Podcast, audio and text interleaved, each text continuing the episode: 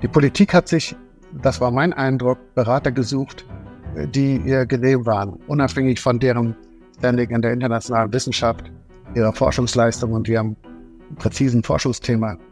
Andere Wissenschaftler kamen ja eigentlich gar nicht zu Wort. Und für mich war die größte Überraschung in der Pandemie, was die Journalisten betrifft, und auch eine große Enttäuschung, dass viele Journalisten der seriösen Presse dieses Spiel mitgespielt haben und nicht eigenständig und kritisch selber recherchiert haben sagt Andreas Radbruch. Cicero Wissenschaft, ein Podcast von Cicero, das Magazin für politische Kultur.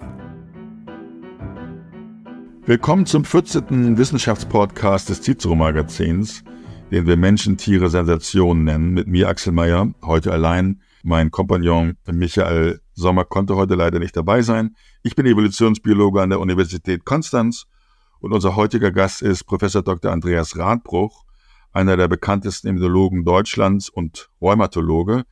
Andreas Radbruch ist hauptsächlich Immunologe und wissenschaftlicher Direktor am Deutschen Rheumaforschungszentrum in Berlin, einem Leibniz-Institut.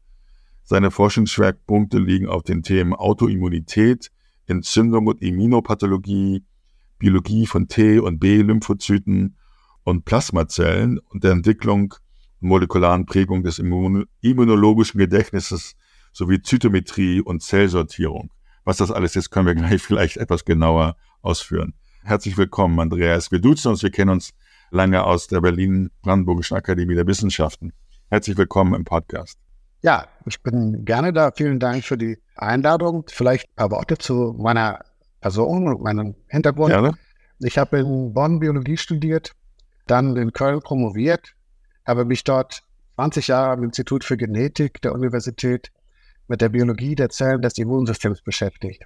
1996 wurde ich an das Deutsche Rheumaforschungszentrum berufen. Heute ist es ein Leibniz-Institut. Und seit Mitte letzten Jahres bin ich emeritiert, arbeite aber weiter als Wissenschaftler. Schon als Schüler habe ich mich am Museum König in Bonn mit der Evolution von Mäusen beschäftigt, insbesondere den sogenannten Tabakmäusen. Das ist eine eigene Geschichte und habe mich dann sozusagen als Student doch ein bisschen mehr mit dem Immunsystem beschäftigt, das uns in einzigartiger Weise vor den Krankheitserregern unserer Umgebung schützt.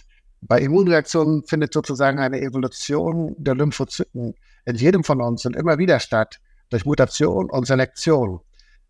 Das Immunsystem stellt sich so optimal auf den Krankheitserreger ein und dann speichert es diese Informationen als immunologisches Gedächtnis. Sozusagen Evolution im Zeitraffer. Das fand ich etwas spannender, als mich mit der Evolution der Mäuse weiter zu beschäftigen. Ja, wir haben also offensichtlich doch mehr miteinander zu, wissenschaftlich zu tun. Wissenschaftlich. Es interessiert mich immer noch, sozusagen, muss ich sagen. Denn das war eine sehr interessante Arbeit, bei der es um Chromosomenfusionen ging, durch die äh, viele Mäuseembryonen nur ein oder drei Kopien von jedem Gen hatten auf einem bestimmten Chromosom und dann konnte man sehen tatsächlich, dass die Menge an Genen, die Zahl der Gene ausreicht, um zu schwersten Missbildungen in den Embryonen zu führen. Das war letzten die Grundlage, warum ich dann sagte, dass ich möchte das genauer verstehen und Genetik machen und die Genetik von den Zellen des äh, Immunsystems. Und da ist eben das Besondere, dass diese Zellen geprägt werden, auch ihre Gene werden geprägt, da werden bestimmte Gene auch angestellt und andere auf Dauer aus. Und das ist sozusagen die molekulare Grundlage von diesem immunologischen Gedächtnis. Lymphozyten sind die kleinen weißen Blutkörperchen, es gibt auch große. Das sind die Zellen, die ganz äh, spezifische Antigenrezeptoren haben, die Antikörper auf den B-Lymphozyten und die T-Zellrezeptoren auf den T-Zellen. Äh, etwas, was nur wir Säugetiere haben, ist äh, einzigartig in der Biologie. Jeder Lymphozyt hat macht nur einen Antigenrezeptor, einen ganz bestimmten also alle machen verschiedene Antigenrezeptoren.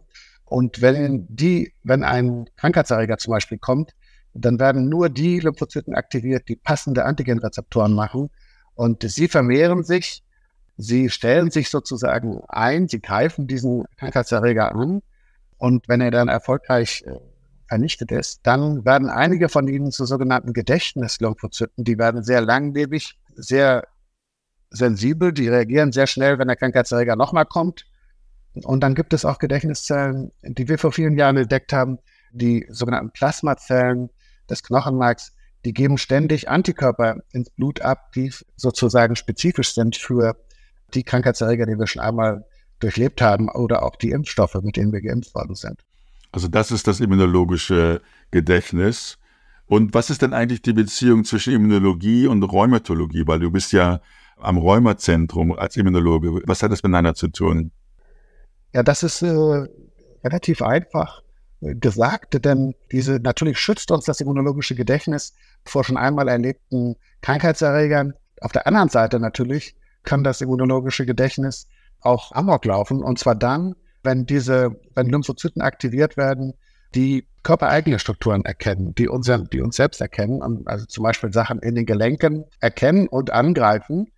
Und weil diese Gedächtniszellen ja so strukturiert sind, dass sie lange überleben können und sehr stabil geprägt sind auf diese Aggression, ist das meiner Meinung nach, sind das die Zellen, die verantwortlich sind für chronische Entzündungen, chronische rheumatische Entzündungen, aber auch Entzündungen anderer Organe wo die Spezifität der Antigenrezeptoren bestimmt, welche Organe angegriffen werden, das Ganze sich nicht einfach wieder abstellen lässt, weil die Zellen sozusagen ein krankmachendes immunologisches Gedächtnis verkörpern, auf das wir in der Medizin noch sehr schlecht eingestellt sind. Wir haben keine sehr guten Therapien für solche Krankheiten.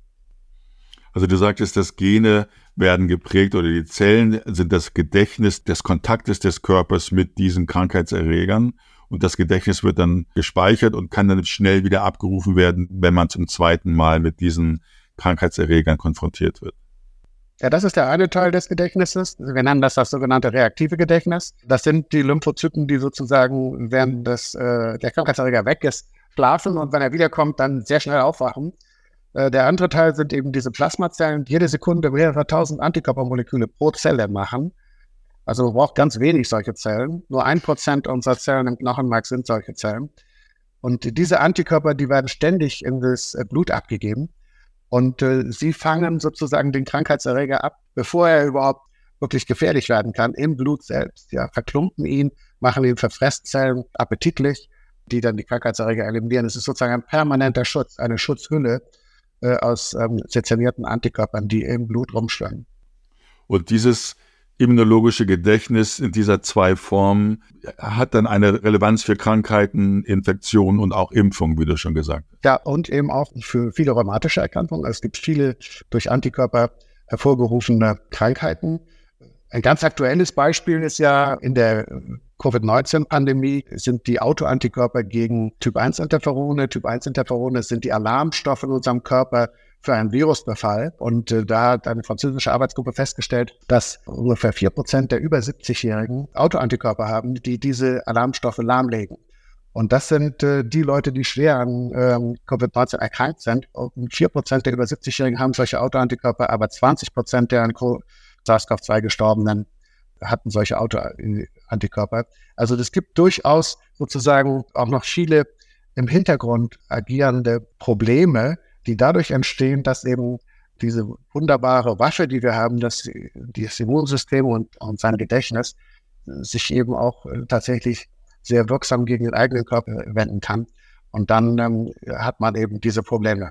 Hat das auch irgendwas mit Long-Covid zu tun? Oder ja, ja, diese Leute erkranken auch schwer und dauerhaft an Covid-19 und im Verlauf dieser Krankheit wird die Immunreaktion plötzlich immer erratischer. Sie richtet sich gar nicht mehr gegen das Virus, sie richtet sich gegen den eigenen Körper. Es entsteht Autoimmunität während der lang andauernden, über ein halbes Jahr andauernden chronischen Immunreaktion. Äh, und das Virus versucht uns ja in dieser Situation auszutricksen, indem das Virus selbst einen anderen Botenstoff andreht, äh, sogenannten TGF-Betas. Das ist ein Botenstoff, der das Immunsystem zum Schweigen bringt und der gleichzeitig also das Immunsystem inaktiviert sozusagen. Und in dieser Balance zwischen unserem Alarmsystem und dem Trick des äh, SARS-CoV-2-Virus, unser Immunsystem zu schwächen, äh, haben eben die schlechte Karten, deren Alarmsystem nicht gut funktioniert. Und, und dann passieren diese erratischen Immunreaktionen, bei denen es äh, zu Autoantikörpern kommt und eben zu Langzeitfolgen. Äh, viele davon äh, werden dann unter dem Begriff Long-Covid zusammengefasst. Ich möchte eigentlich bei Covid-19 oder SARS-CoV zwei bleiben. Aber wie funktionieren Impfungen traditionell oder jetzt die mRNA? Impfung bei Covid immunologisch, so dass man verstehen kann, wie dadurch Schutz im eigenen Körper entsteht. Ja, ja. Also vielleicht erstmal eine ganz einfache ähm, Beschreibung sozusagen äh, der Impfung, da wird ausgenutzt, äh, dass das immunologische Gedächtnis sich quasi maßgeschneidert an die Krankheitserreger unserer Umgebung anpasst. Es verhindert, als, dass wir Kinderkrankheiten ein zweites Mal bekommen. Und so sind wir zum Beispiel lebenslang vor Masern geschützt. Einziges Problem ist eben der erste Kontakt. Da sind wir eben noch nicht so gut geschützt. Erst wenn wir das überleben, dann. Äh, so noch im 18. Jahrhundert starben ungefähr 20 Prozent der Kinder in England an den Pocken. Erst um 1800 ähm, die Impfung mit Kuhpocken, die Vaccinierung eingeführt wurde, überlebten die Kinder ihre Infektionen, entwickelten ein immunologisches Gedächtnis und waren ab da vor Pocken geschützt. Also durch Impfen kann man also ein immunologisches Gedächtnis gegen Krankheitserreger aufbauen, ohne dass man die Krankheit durchleben muss, eventuell sogar daran stirbt. Also unterm Strich gehört das Impfen zu den erfolgreichsten medizinischen Maßnahmen überhaupt. Ja. Und das hat auch bei Covid-19 ganz prima funktioniert. Geimpfte sind vor schwerer Krankheit und vor Tod weitestgehend geschützt, fast alle, ja. Nur die Erwartung vieler, dass es auch vor Ansteckung schützt, das hat sich nicht gezeigt, ja. Äh, jedenfalls nicht dauerhaft, ja. Das wäre auch eigentlich zu schön gewesen. Die, die meisten Impfungen gegen Viren, die unsere Atemwege befallen, schützen nicht vor Ansteckung. Und selbst eine durchlebte Infektion mit solchen Viren schützt ja nicht davor. Ich glaube, viele haben das schon erlebt. Es wäre ja auch weder in unserem Interesse noch in dem der Viren. Die Viren wollen sich ja weiter verbreiten und wir wollen eigentlich nur vor schwerer Erkrankung geschützt sein. Das Ganze hat damit zu tun, dass beim Impfen die Antikörper und die Zellen des Immunsystems im Blut bleiben. Und um sie auf die Schleimhäute der Atemwege zu bringen, da wo die Viren uns befallen, braucht es spezielle Transportmechanismen, die sehr schlecht verstanden sind. Diese sogenannten FC-Rezeptoren, die die Antikörper vom Blut auf die Schleimhäute bringen. Das ist sozusagen der Flaschenhals, der bei der Impfstoffentwicklung zu Impfstoffen, die auch vor Ansteckung schützen, das Problem, was da gelöst werden muss. Das ist, das ist sozusagen ein bisschen eigentlich eine unrealistische Erwartung gewesen, dass wir das schaffen mit den Messenger-RNA-Impfstoffen. Aber das, was die Messenger-RNA-Impfstoffe geschafft haben, ist, dass es ja praktisch keine äh, Fatalitäten mehr gibt. Also jedenfalls sehr, sehr wenige nur noch. Und äh, wir sind gut vor schwerer Krankheit und Tod geschützt. Sobald das Virus bei uns im Blut ist, wird es unschädlich gemacht. Also der Vorteil, die mRNA-Vakzine zu entwickeln, war, dass sie schneller funktionierten als die traditionellen Pockenimpfungen, die auf Proteinbasis basieren, ne? Ja, oder auf abgeschwächten Viren, ja. Also es gibt ja praktisch die ganze Palette von abgeschwächten Viren. Bei den bei der Pockenimpfung ist es ähm, ein Kuh-Pockenvirus, der eben beim Menschen Schwierigkeiten hat, sich uns wirklich krank zu machen. Ein attenuiert nennen wir das, also ein Krankheitserreger, der nicht wirklich in Bestform ist.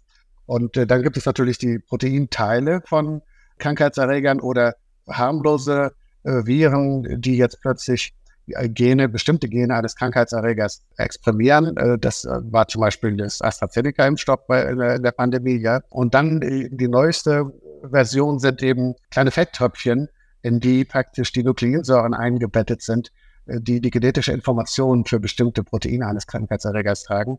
Und diese Fetttröpfchen werden dann von den Restzellen des Immunsystems aufgenommen. Die machen das Protein, setzen also die Information um und zeigen das Protein den anderen Zellen des Immunsystems. Und das ein weiterer Vorteil sozusagen von den Messenger-RNA-Impfstoffen ist, dass es nie reicht, sozusagen einfach Protein in uns zu spritzen, ähm, oder mit einem Protein konfrontiert zu werden, das Immunsystem muss auch begreifen, dass es gefährlich ist. Es muss immer noch ein Alarmsignal dabei sein. Und äh, das wird bei den vielen traditionellen Impfstoffen durch sogenannte Adjuvantien oder Hilfsstoffe gemacht. Bei den Messenger-Impfstoffen braucht man das nicht, denn die Messenger selbst in einem Fetttröpfchen ist für das Immunsystem ein Alarmsignal. Und es ist sogar so ein starkes Alarmsignal, dass man die Impfstoffe erst modifizieren musste, die Messenger-RNA, Erst dann haben sie funktioniert. Sonst wären wir sozusagen an dem Impfstoff nicht gestorben, aber es ist schwer beschädigt. Das ist ja das Geheimnis der, RNA-Impfstoffe, dass diese Modifizierungen der Messenger-RNA es erst möglich machten, daraus wirksame Impfstoffe zu machen. Dafür gab es ja vorletzten Jahr den Nobelpreis. Was wurde denn da genau gemacht? Ich dachte, es ging um das Spike-Protein im äh, SARS-CoV-2-Virus.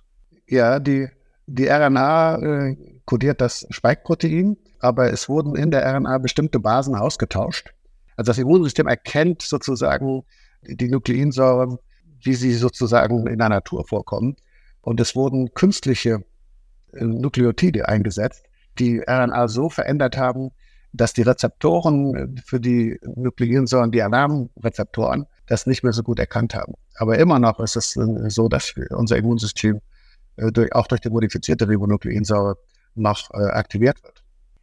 War denn der große Vorteil der mRNA-Vakzine, dass sie so schnell hergestellt werden konnten im Vergleich zu den traditionellen Vakzinen, die eben auf äh, mit Formalin geschwächten oder kaputten Viren basierten, die typischerweise Jahre brauchten? Und würdest du sagen, dass dieser große Vorteil dazu führen wird, dass bei allen zukünftigen Pandemien auch mRNA-Vakzine benutzt werden werden? Ob immer, das weiß ich nicht, denn im Prinzip hat ja auch der AstraZeneca-Impfstoff sehr gut funktioniert und war auch sehr schnell verfügbar. Es gibt sicherlich auch andere sehr schnelle Methoden. Ich glaube, eine Haupt Hauptvoraussetzung war, dass man wahnsinnig schnell äh, die komplette Genomsequenz von SARS-CoV-2 zur Verfügung hatte. Äh, die, die, braucht man ja, um sozusagen diese Impfstoffe herzustellen. Äh, ja, man muss ja das Gen des Virus, äh, gegen das man Antikörper haben will, da einsetzen. Das ging extrem schnell. Und dann sozusagen haben wir heute eben äh, sowohl mit den Messenger-RNA-Impfstoffen als auch mit den modifizierten äh, Adenoviren Möglichkeiten, dann eben sehr schnell Impfstoffe herzustellen. Bei den Messenger-Impfstoffen ist der noch größere Vorteil, dass man die auch sehr schnell in großen Mengen herstellen kann. Also das dauert bei den anderen Impfstoffen ein bisschen länger, aber äh, das ist eben sehr verglichen mit früheren Impfstoffentwicklungen um Größenordnung, schnellere ähm, Entwicklung, kürzere Entwicklungszeit. Und man kommt schneller dazu, das in großem Maßstab anwenden zu können. Und, und kannst du irgendwelche Nachteile erkennen von mRNA-Vakzinen gegenüber herkömmlichen Vakzinen? Nicht, dass ich das davon wüsste. Äh, soweit bekannt gibt es keine besonderen Gefahren. Der Impfstoff löst halt im besten Fall eine ordentliche Immunreaktion aus. Und je nach Veranlagung merkt man das mehr oder weniger. Und das sind so die üblichen Impfnebenwirkungen, die meist schnell wieder verschwinden. Fieber, Schmerz an der äh, und so weiter. Aber natürlich gibt es auch, ist es ganz klar aus immunologischer Sicht, wie bei jeder Immunreaktion gibt es auch ein äußerst geringes Risiko einer Entgleisung. Äh, zum Beispiel der Entstehung von Autoantikörpern. Äh, das ist äh, inhärent in jeder Immunreaktion ähm, und das wird man nicht vermeiden können. Also es ist dann auch ganz, also bei mir war es zum Beispiel so, dass die, ich eigentlich, ich habe bin viermal geimpft, ich habe eigentlich äh, nirgend äh, bei, bei, keiner der Impfungen besondere Schwierigkeiten äh, oder Schmerzen oder Autoimmunprobleme gehabt. Aber viele Freunde, die ich habe so nach der zweiten oder dritten, das ist dann auch zu erwarten, oder? Ja, genau. Also das Immunsystem reagiert dann immer böse, das wird so ein bisschen trainiert. Man, wir nennen das nicht ähm, Gedächtnis, sondern äh, so das, das, Training des Immunsystems, dass es dann äh, so merkt, ist es jetzt in einer Umgebung, wo man dauernd gepickt wird, ja, und jetzt fahren wir mal unser angeborenes Immunsystem hoch und das wird dann so ein bisschen giftig. Das ist genau äh, das, was man eigentlich erwartet, wenn man immer wieder immer wieder impft. Auf der anderen Seite, was die Antikörper betrifft, ist es eigentlich nach dem dritten oder vierten Mal genug, denn dann machen wir so viel Antikörper, äh, dass wenn wir jetzt den gleichen Impfstoff da wieder reinspritzen, dann wird er neutralisiert, bevor er überhaupt irgendeine Immunreaktion auslösen kann. Aus biologischer oder immunologisch-medizinischer Sicht äh, bist du nicht dafür, dass es äh, für sich für die meisten Menschen lohnt, noch, noch mehr als drei oder viermal geimpft zu werden? Nee, also das ist, äh, ich nenne das mal blindes Boostern. Ja. Was dann passiert, äh, ist gar nichts mehr. Also solange man noch äh, eine Immunreaktion auslöst mit dem Impfstoff, kommt es auch zum, wenn nach nur kurzfristigen Schutz vor Ansteckung.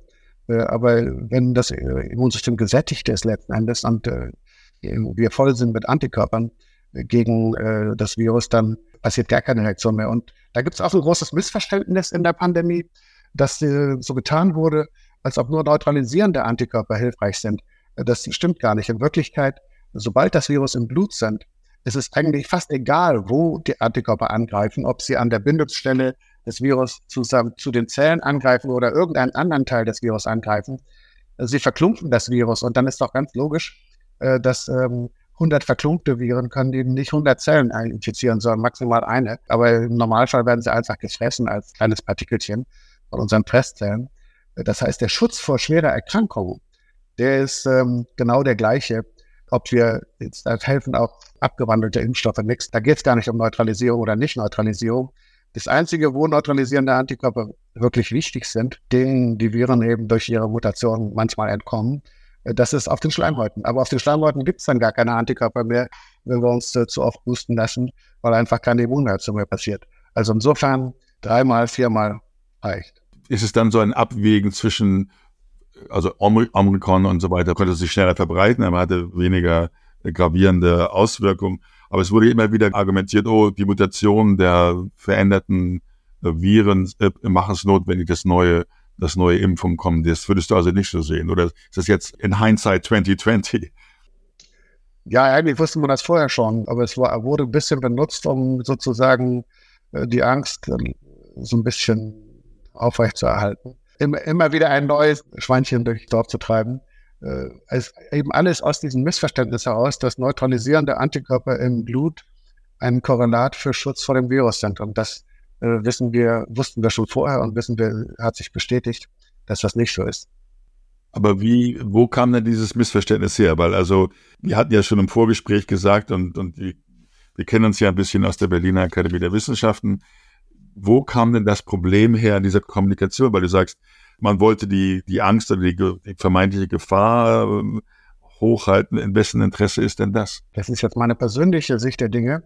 Äh, man wollte im Prinzip die Bürger dazu bringen, dass sie äh, Maßnahmen tolerieren, wie irgendwelche Formen von Lockdowns, ja, oder Einschränkungen oder Schulschließungen, indem man ihnen gesagt hat, jede neue Variante ist eine neue Gefahr. In Wirklichkeit hat es bisher keine Variante gegeben, die unsere Immunität durch entweder äh, durchlebte Infektionen oder durch Impfung äh, entkommen kann in, in einem, wenn es da, die Frage betrifft, ob wir schwer erkranken oder daran sterben. Äh, und der Schutz vor Ansteckung, dass der nicht da ist, das war für die äh, eigentlichen Experten auch von Anfang an un eher unwahrscheinlich. Es wäre sehr überraschend gewesen, wenn das so gekommen wäre. Denn das ist ein Punkt in der Impfstoffentwicklung, äh, der im Prinzip im Augenblick noch ein weißes äh, Feld ist. Da wissen wir eigentlich noch zu wenig über die molekularen Mechanismen, die äh, tatsächlich dafür sorgen, dass wir über längere Zeit Antikörper tatsächlich auf den Schleimhäuten haben, die uns schützen. Und da in dieser Situation könnten tatsächlich Varianten, die jetzt in anderer Weise an ihre Zielzellen andocken, einen Unterschied machen. Aber äh, dazu ist es gar nicht gekommen. Dass äh, man tatsächlich ähm, die Bevölkerung disziplinieren wollte, indem man äh, gewisse Angstszenarien aufbaut, hat ja sogar der Präsident der Leopoldina zugegeben in einer Podiumsdiskussion, dass das eines der Motive war von, ähm, von bestimmten Äußerungen in den Stellungnahmen. Aber, aber das, ich versuche zu verstehen, wessen Interesse sollte das sein? Was ist der Vorteil, das so zu machen? Und ich frage mich auch, du warst doch Vorsitzender des wissenschaftlichen Beirats des Robert Koch Stiftung. Aber du hast doch genügend, du wohnst ja in Berlin, du kennst doch genügend Leute. Warum hat man denn auf dich nicht gehört? Wenn du sagst, das war irgendwo eine Überreaktion, warum wurde deine Stimme nicht gehört? Ja, sie ist äh, zum Teil auch gehört worden. Ich wurde ja als andere Experte ähm, bei der Anhörung des äh, Ausschusses, des Gesundheitsausschusses des Bundestages geladen und habe dort genau das Gleiche gesagt, als es um die Gesetz zur Impfpflicht ging. Da war die Lage schon sehr klar. Äh, durch die Kollegen in Israel, die uns ja mal ein bisschen voraus waren äh, in der Impfkampagne, äh, wussten wir schon, dass der Schutz äh, vor Ansteckung nur vorübergehend ist und der Eigenschutz aber sehr langfristig und dauerhaft. Und ähm, das sozusagen habe ich dort auch gesagt, das ist auch schriftlich hinterlegt worden. Danach äh, wurde ich doch von einer ganzen Reihe von äh, Journalisten angesprochen und habe das äh, weiter äh, gesagt. Warum sozusagen viele Kollegen das nicht gesagt haben, äh, das ähm, kann ich nicht sagen. Ich will jetzt nicht auf Virologen schimpfen, die sich zu immunologischen Fragen geäußert haben. Das steht mir nicht zu. Aber es hat sozusagen, denke ich mal, manche Sachen, die eigentlich schon bekannt waren, waren offenbar ein bisschen wieder in Vergessenheit geraten und wurden jetzt in der Pandemie neu entdeckt.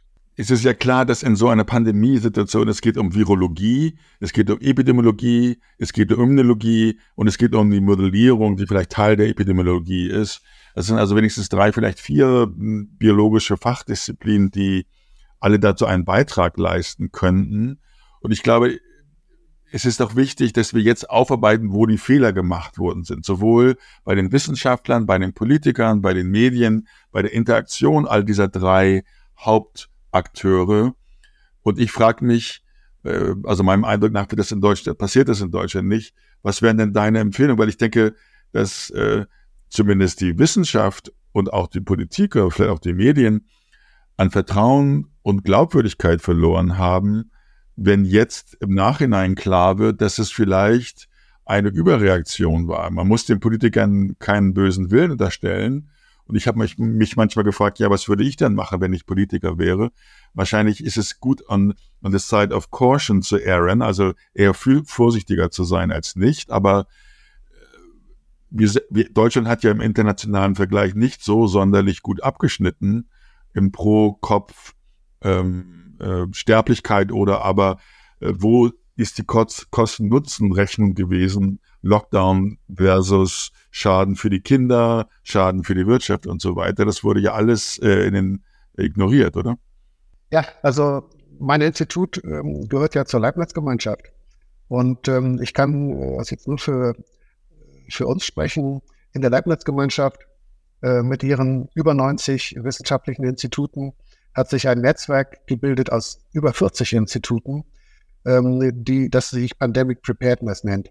Das heißt Vorbereitung auf die nächste Pandemie und Aufarbeitung der Lehren aus der letzten Pandemie.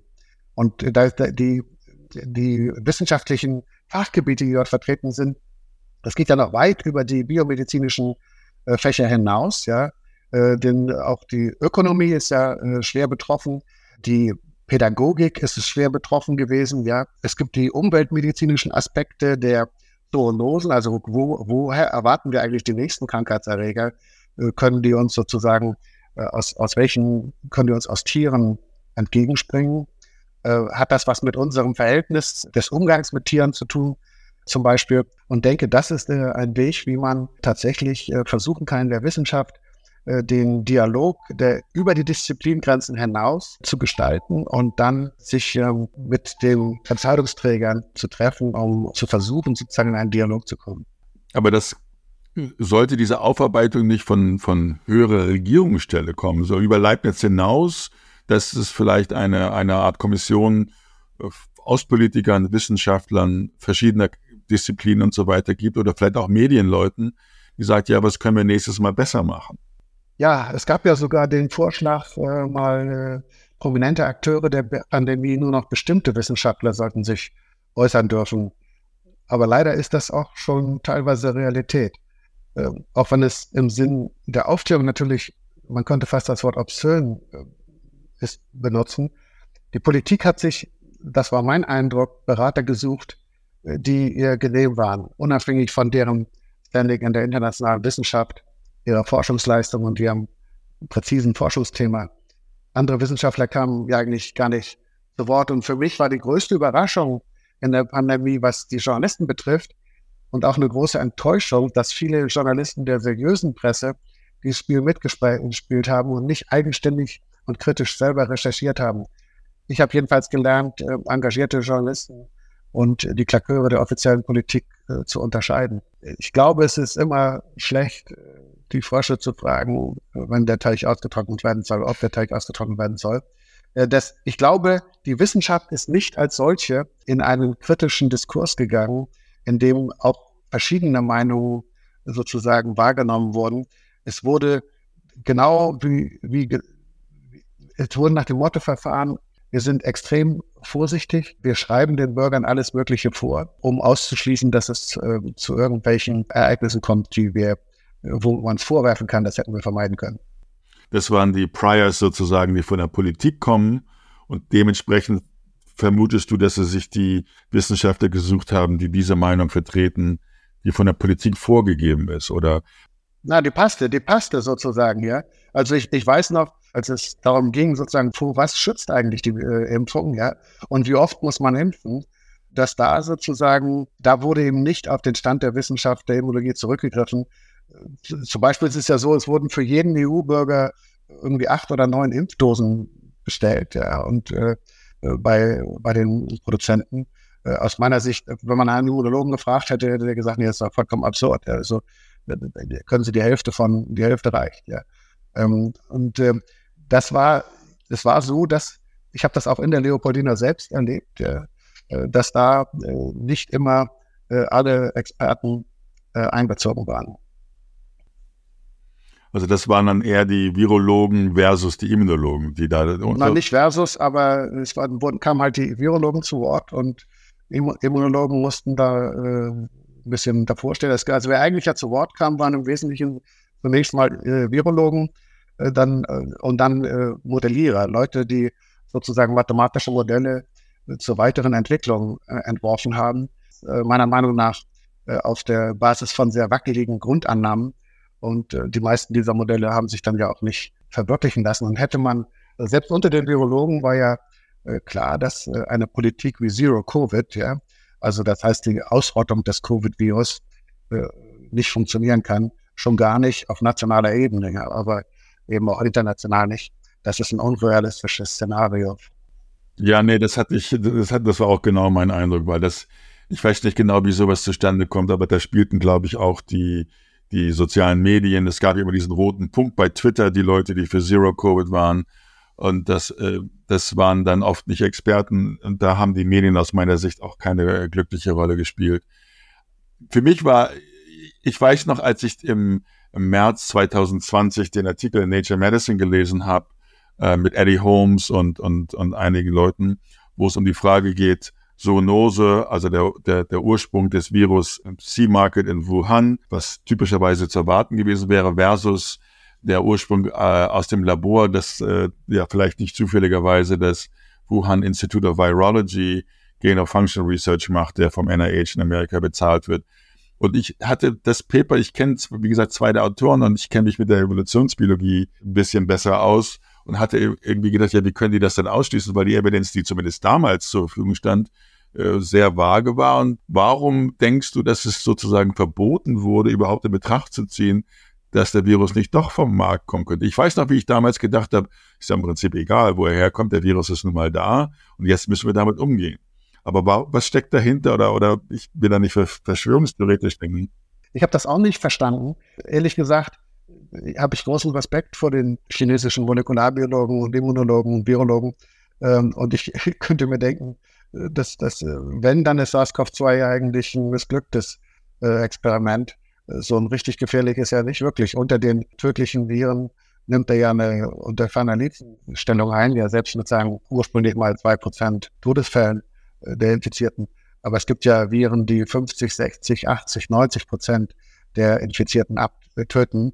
Also eigentlich ist es für den Virus ja blöd, wenn man seinen Gastgeber umbringt. Die erfolgreichsten Viren sind ja die, die, äh, die, die wir gar nicht so richtig merken. Und insofern, ich glaube nicht, dass die Chinesen da äh, rumgebastelt haben.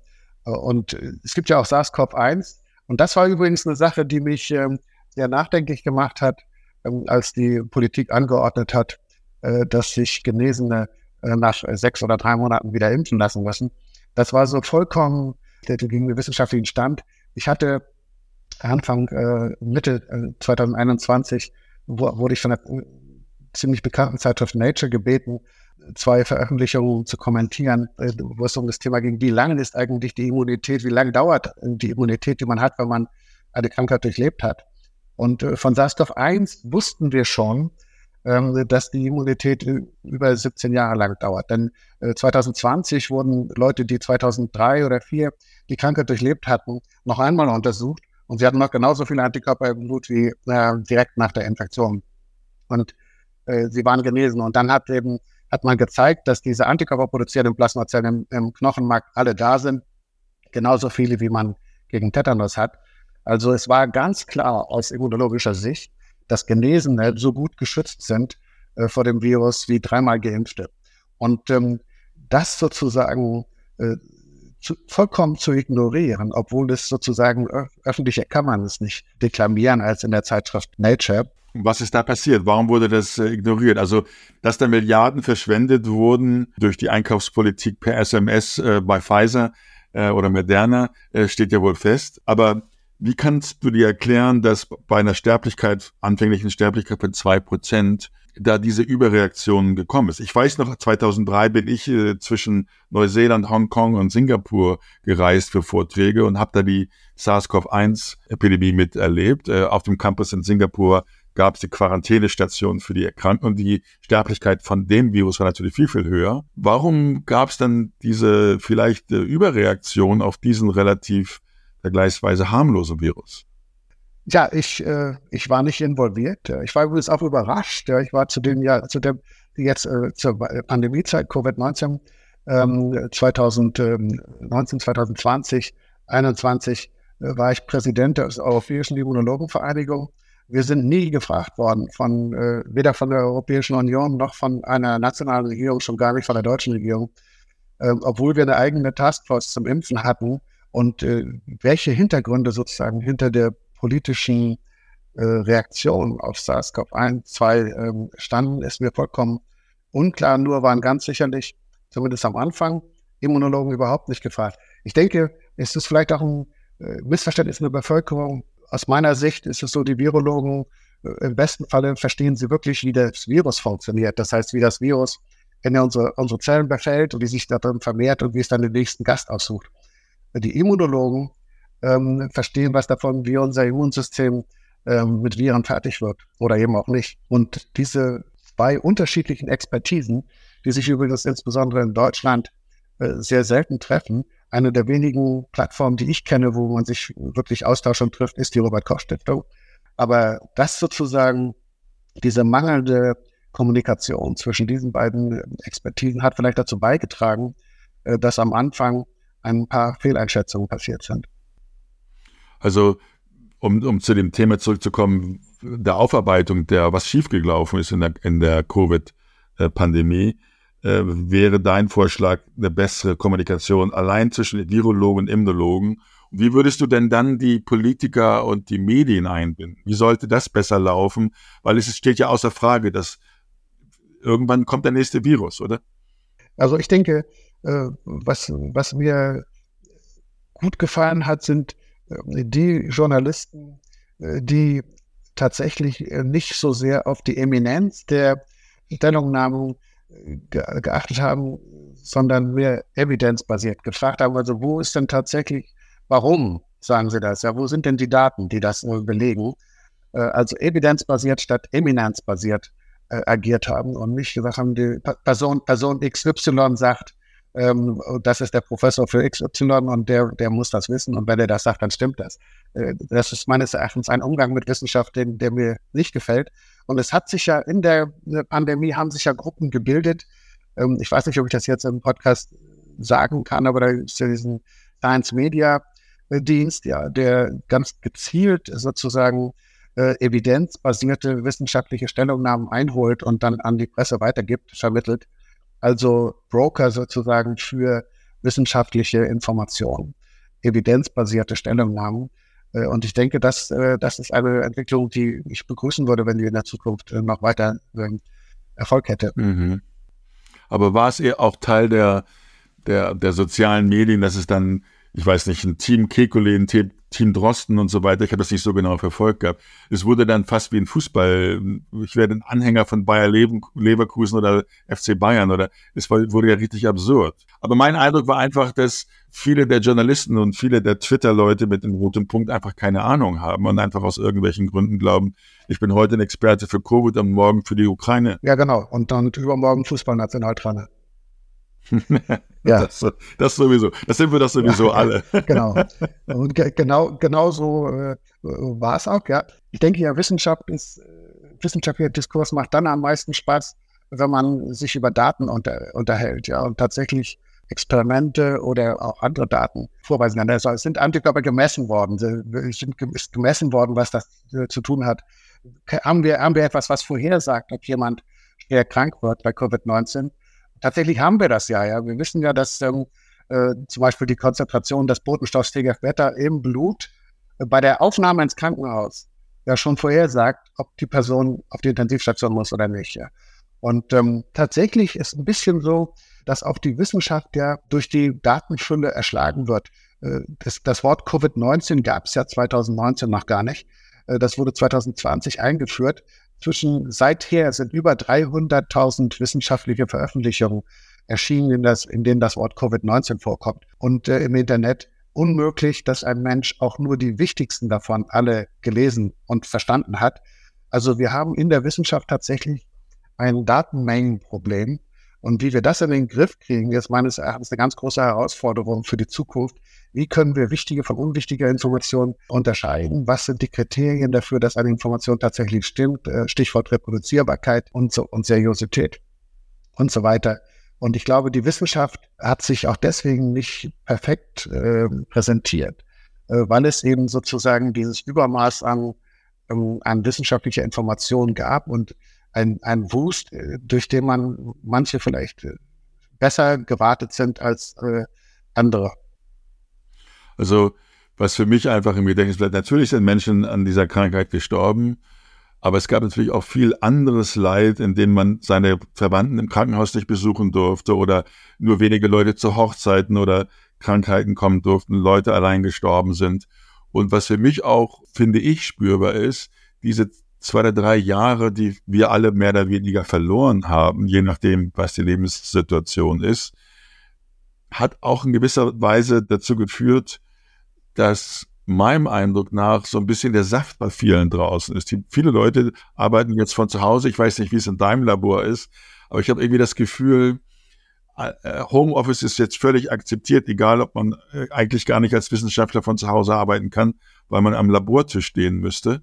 Und irgendwie sind das für mich weitere Kollateralschäden, die auch wirtschaftlicher Natur sind. Und deshalb für mich, wir müssen langsam zum Ende kommen. Für mich wäre die Frage ja, wenn du entscheiden könntest, wenn du König von Deutschland wärst, was würdest du aufarbeiten, was würdest du anders machen, was wären deine Empfehlungen an die Entscheider in Berlin, die sich vorbereiten müssen auf die nächste Pandemie? Ja, also zunächst mal zu der ersten, zum ersten Teil der, äh, der Bemerkung. Das mag natürlich sein, dass manche Leute äh, das sozusagen wie hitzefrei gesehen haben, ja. Also man arbeitet dann von zu Hause aus oder gar nicht oder ich in meinem Umfeld habe das Gegenteil erlebt. Äh, wir sind ja an sich ein Rheumaforschungsinstitut, ja. Wir waren aber gerade zu Beginn der Pandemie so aufgestellt, dass wir technisch in der Lage waren, eben diese Immunantworten sehr genau zu untersuchen von den Patienten. Und wir sind dann mit den Kollegen von der Charité äh, ins Boot gegangen und hier an Charité und auch an meinem Institut wurde unglaublich äh, hart gearbeitet, ja, in dieser Zeit unter den widerwärtigsten Bedingungen, ja, also überhaupt ins Institut zu kommen, überhaupt erstmal und dann eben auch alle Sachen zusammen zu haben, transportiert, herztransportiert zu bekommen und so weiter. Und es war eine e extrem fleißige Zeit für die Leute, die in experimentell gearbeitet haben, diese Techniken eingesetzt haben, die Patienten untersucht haben, ja, und äh, da sind ja sehr bahnbrechende Arbeiten entstanden hier äh, auf dem Campus. Da habe ich erstmal großen Achtung davor. Das ist eher so, dass jetzt nach der Pandemie man so mal durchatmet. Ja. Andere Bereiche geben äh, außerhalb meiner Blase, die, ähm, die anders funktioniert haben. Aber ich ähm, habe Menschen erlebt, die extrem engagiert sozusagen in dieser äh, Situation waren und sich keineswegs unterkriegen ließen. Und was ich machen würde, so, was ich denke, was wir in Deutschland, das hat mich in meinem Alter doch ein bisschen betroffen gemacht, dass viele der Maßnahmen des Lockdowns und so weiter der Schulschließung äh, aus meiner Sicht eine gewisse staatliche Übergriffigkeit darstellten, nicht sachlich begründet waren. Es wurde auch gar nicht versucht, sie sachlich zu begründen. Äh, die Liste ist lang, ja. Äh, plötzlich wurde alles sehr kleinstaatlich wieder. Der, der, der Verkehr zwischen Bundesstaaten wurde unterbunden und so weiter. Man durfte nicht mehr in die Natur, ja. Ich denke, 300 Jahre Kant, ja. Wir streben immer noch nach einem Ausgang aus der selbstverschuldeten Unmündigkeit, also zu einer aufgeklärten Gesellschaft. Ich würde mich freuen, wenn man das wenigstens als äh, die Take-Home-Message sozusagen sehen könnte. ja, das ist doch ein gutes Ende. ja, ich wäre auch dafür, dass die Leute wieder mehr für sich selber denken, äh, wenn du darauf anspielst zum Beispiel.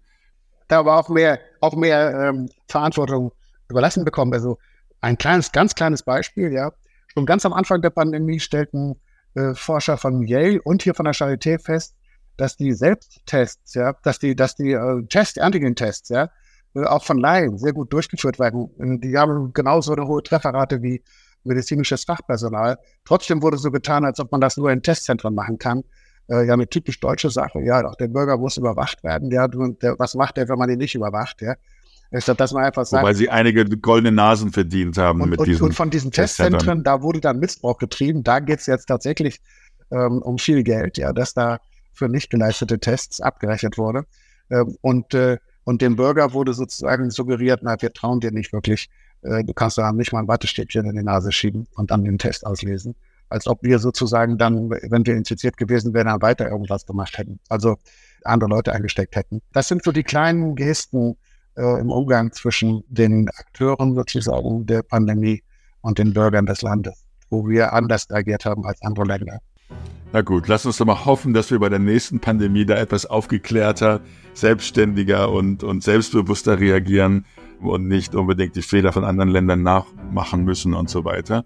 Also ganz herzlichen Dank für das äh, wunderbare Gespräch. Das war wirklich sehr informativ. Und ich bin sicher, dass die Zuhörer des Cicero Podcasts davon auch äh, viel mitnehmen werden. Also ganz herzlichen Dank, Andreas Radbuch. Es war sehr spannend. War mir ein Vergnügen. Danke. Cicero Wissenschaft, ein Podcast von Cicero, das Magazin für politische Kultur.